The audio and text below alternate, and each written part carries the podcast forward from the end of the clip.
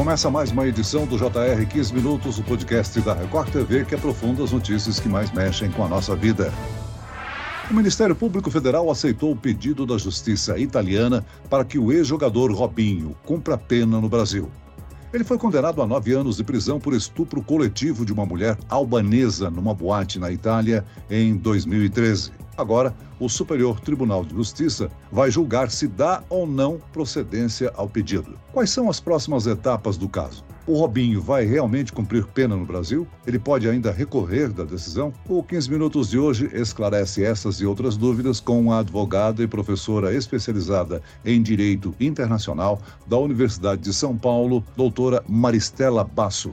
Seja muito bem-vinda ao nosso podcast, doutora. Obrigada. Quem nos acompanha nessa entrevista é a repórter da Record TV em Santos, Fernanda Burger. Fernanda, o jogador deixou o litoral paulista depois que a justiça brasileira anunciou que pode prendê-lo pelo estupro? Olá, Celso. Obrigada pelo convite. Olá, doutora Maristela. Exatamente, Celso. Robinho seguia levando uma vida de homem livre. Embora com uma vida mais reclusa, poucas publicações em redes sociais, era sim visto frequentemente no bairro onde ele mora aqui em Santos, o bairro Aparecida, até jogando futebol na praia. Mas nos últimos dias ele sumiu. A suspeita é que ele realmente saiu da Baixada Santista. Ele foi condenado a nove anos de prisão, mas não pôde ser preso e deportado para a Itália, já que, de acordo com a Constituição Federal de 1988, o Brasil não extradita brasileiros natos. Diante disso, a justiça italiana pediu então execução de pena do ex-atleta em território brasileiro, ou seja, ele cumpria a pena aqui no Brasil. Brasil. A presidente do Supremo Tribunal de Justiça deu prosseguimento ao pedido de reconhecimento da sentença e vai fazer esse julgamento. Fernanda, o caso Robinho ganhou um novo capítulo, mas antes de discutirmos mais sobre esse assunto, vamos relembrar o caso que gerou a condenação. Segundo investigações da Justiça italiana, em 2013, Robinho e mais cinco amigos teriam embriagado uma albanesa de 23 anos numa boate em Milão. A jovem teria sido estuprada coletivamente, é isso? É isso, Celso. Um caso gravíssimo. O atacante Robinho, que hoje tem tem 37 anos, foi condenado em última instância a uma pena de nove anos de prisão, no caso que investigava a violência sexual contra uma jovem de origem albanesa em 2013, dentro do camarim de uma boate de Milão. É uma acusação muito grave porque envolve também outros acusados, que são amigos de Robinho. Contra ele, hoje, existe um mandado de prisão internacional. A acusação utilizou áudio gravado a partir de uma escuta instalada no carro, que flagrou uma conversa entre Robinho e seus amigos, o que possibilitou possibilitou confirmar a versão da vítima sobre o estupro coletivo. Celso. Doutora Maristela, condenado a nove anos pelo crime de estupro, o ex-jogador tem a possibilidade de cumprir a pena aqui no Brasil. Como é que funciona esse processo de transferência de pena para um outro país? Isso acontece normalmente no exercício da advocacia, sobretudo da advocacia internacional, quando o réu né, é condenado num determinado país e ele não está naquele país para cumprir a pena, voltou para o seu país de origem para o seu país de domicílio principal e não está ali. Então, é a prática né, da cooperação jurídica ou cooperação judicial internacional que aquele país onde ele deva cumprir a pena, aquele país, vai pedir para o país onde ele se encontra, deu seu domicílio, como eu disse, a sua nacionalidade, para que ele cumpra a pena, então, naquele país onde ele se encontra, perto da sua família, né, onde ele tem ali a sua rede de afetos e tem toda a possibilidade de se reconstruir e voltar a ter uma vida na sociedade livremente. Então, isso se faz todos os dias. O Superior Tribunal de Justiça recebe, eu não vou dizer dezenas de pedidos por dia, mas eu diria que uns cinco ou seis, no mínimo, ele recebe, tanto na perspectiva penal, né, do cumprimento de penas no regime fechado, mas também como eh, sentenças civis, né, de, de indenizatórias, de pagamento de dívidas, sentenças comerciais, né, no caso de relações entre empresários. Então, isso acontece todo dia. O STJ já atendeu a um pedido similar ao que está sendo feito em relação ao ex-jogador Mas de Portugal. Ou seja, esse precedente influencia no caso Robinho. Muito, influencia muito. Depois que a competência, porque até a Constituição de 88, a competência de examinar esses pedidos de reconhecimento de uma sentença estrangeira e execução dessa sentença no Brasil era da competência do Supremo Tribunal Federal. Depois da Constituição de 88, essa competência passou para o Superior Tribunal de Justiça, que é mais rápido, não é? Porque são 33 eh, ministros que julgam, então o procedimento ficou mais rápido. E quando foi para o Superior Tribunal de Justiça, também as sentenças passaram a ser é, é, estrangeiras passaram a ser reconhecidas no Brasil e executadas com muito mais facilidade do que era no tempo do Supremo Tribunal Federal. Doutora Maristela, é um caso muito complexo porque envolve leis de dois países. Então, para deixar claro, após esse parecer favorável à prisão de Robinho por parte do Ministério Público Federal e até dos endereços entregues à Justiça, o STJ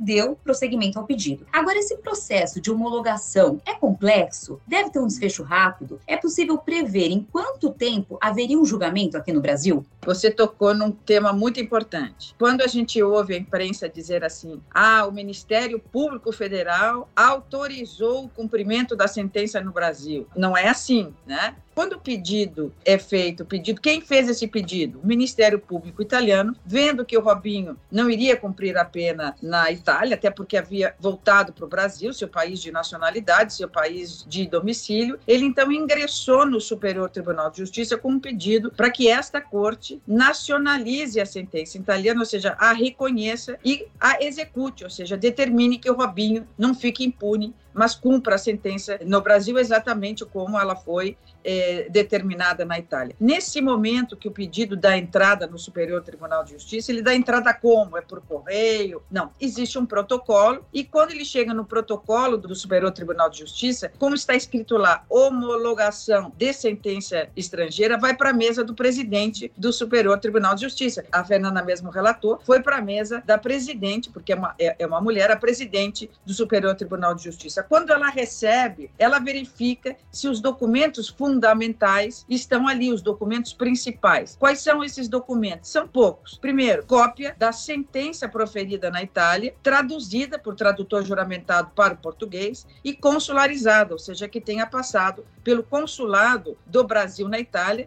para dizer que aquele documento é um documento, sim, correto, oficial do Poder Judiciário italiano. Então, a cópia da sentença traduzida. Segundo, que a presidente vai examinar, se não cabe mais nenhum recurso contra aquela sentença no país de origem, ou seja, na Itália. Vai verificar se o Robinho, o réu, foi citado, se defendeu naquele processo na Itália. A presidente examina aspectos apenas formais e manda imediatamente para o Ministério Público Federal. Nesse momento, o Ministério Público Federal reexamina essa documentação e diz tão somente se concorda ou não concorda com o pedido feito pela Itália, ou seja, se concorda que se abra um processo de reconhecimento dessa sentença ou não. E isso ele faz em cinco dias, então é muito rápido, não há uma análise do mérito, do conteúdo por parte do Ministério Público Federal. Então, o Ministério Público Federal apenas concordou com a tramitação do pedido de reconhecimento dessa sentença contra o Robinho no Brasil. Esse parecer, que é muito simples do Ministério Público Federal,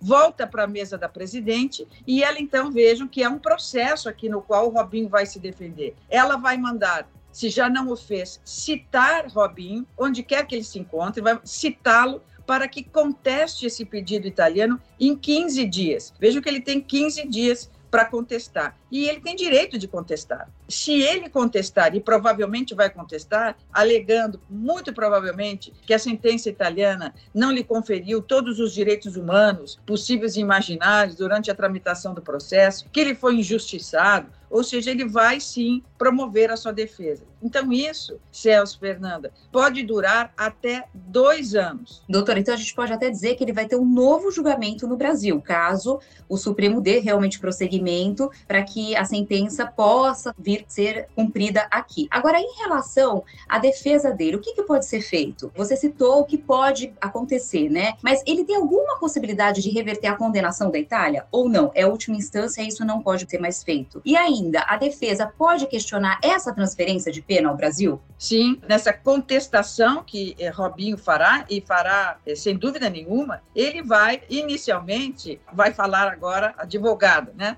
É, ele vai fazer o quê? Ele vai, nesses documentos juntados, a, a, a sentença proferida na Itália, a, a, tradução, a consularização, mas a prova de que não há nenhum recurso pendente na Itália, nós sabemos que não há nenhum recurso. Mas quando se fala de processo, é preciso que haja ali na documentação, que tenha sido incluído no âmbito da documentação uma declaração, né, que tenha sido incluída uma declaração do Poder Judiciário italiano dizendo que não cabe mais nenhum recurso de Robinho em território italiano. Deverá estar ali prova de que ele foi citado todas as vezes em que o processo se movimentou, que ele se defendeu, que a, a defesa, as provas, as testemunhas dele foram corretamente ouvidas. Então, nós, advogados, sempre vamos encontrar a falta de um documento aí nessa parte preliminar. Ou a falta de um documento, ou faltou tradução juramentada numa determinada página, ou de um determinado carimbo. Então, nós vamos encontrar, digamos, algum problema nessa documentação. Ademais de encontrarmos algum problema nessa documentação, nós vamos entrar sempre no mérito. E o mérito vai dizer: olha, ele lá foi injustiçado, ele lá foi objeto de um julgamento no qual o Poder Judiciário italiano mais se inclinou diante da opinião pública e desse fenômeno do denuncismo, né, das mulheres contra os homens, na questão do consentimento, se havia consentimento para o sexo ou não. Sem dúvida nenhuma, a defesa de Robinho entrará no mérito tentando macular essa sentença italiana de alguma violação de direitos humanos ou de algum excesso mão pesada do Poder Judiciário italiano e quando isso acontece, o Superior Tribunal de Justiça acaba examinando, porque será que de fato não houve? Há provas juntadas agora no STJ de que ele foi injustiçado. Bom, isso tudo, eh, na prática da advocacia, nós fazemos eh, sem, sem grandes dificuldades. E tudo isso obriga que o processo fique mais lento, que os ministros tenham que examinar mais papéis e quando vá para a mesa do Procurador-Geral da República para análise final e um parecer final antes do julgamento, ele tenha muito mais trabalho, porque ele tem muito mais documentos para examinar e vai levar, no mínimo, seis meses para proferir um parecer definitivo lá ao final do processo, antes que o Superior Tribunal de Justiça julgue.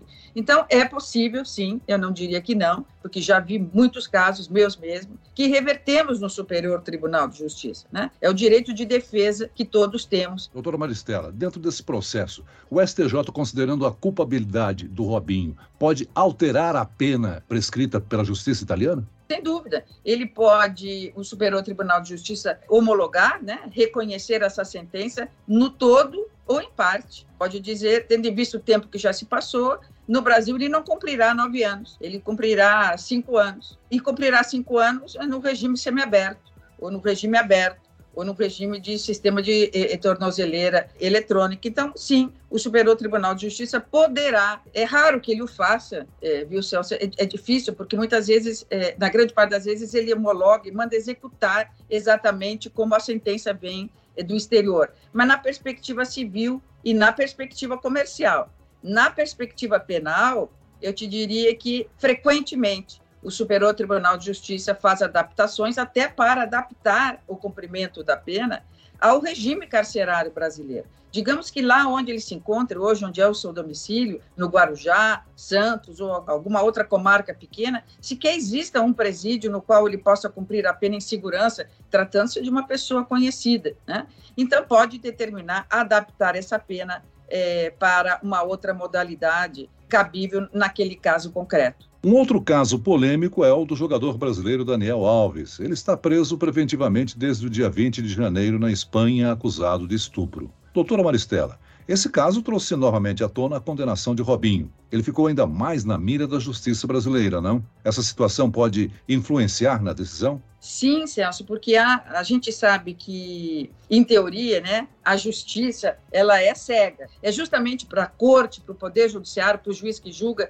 não se inclinar perante a opinião pública, perante aquela sensibilidade e moralidade médias né, da comunidade. Então, quando aparece o caso do Alves, o que, que acontece? Parece que, de novo, reaviva essa, essa onda do denuncismo, não é? Essa onda do, do houve o consentimento ou não houve o consentimento na hora do sexo e aperta a situação do Robinho e de tantos outros investigados e réus que estão nessa situação. Não deveria, Celso, o Poder Judiciário, em nenhum lugar do mundo, ver, julgar pelo que ele está vendo, mas ele tem que usar os outros sentidos, né? o ouvido, a percepção, a inteligência, e não simplesmente o que ele vê é, emergir da sociedade. Então, essa onda do denuncismo acabou chegando e chega no Poder Judiciário, infelizmente, porque ele deveria ser cego a essas movimentações, né? Muito bem, nós chegamos ao fim desta edição do 15 Minutos. Eu quero aqui agradecer a participação e as informações da advogada e professora especializada em Direito Internacional da Universidade de São Paulo,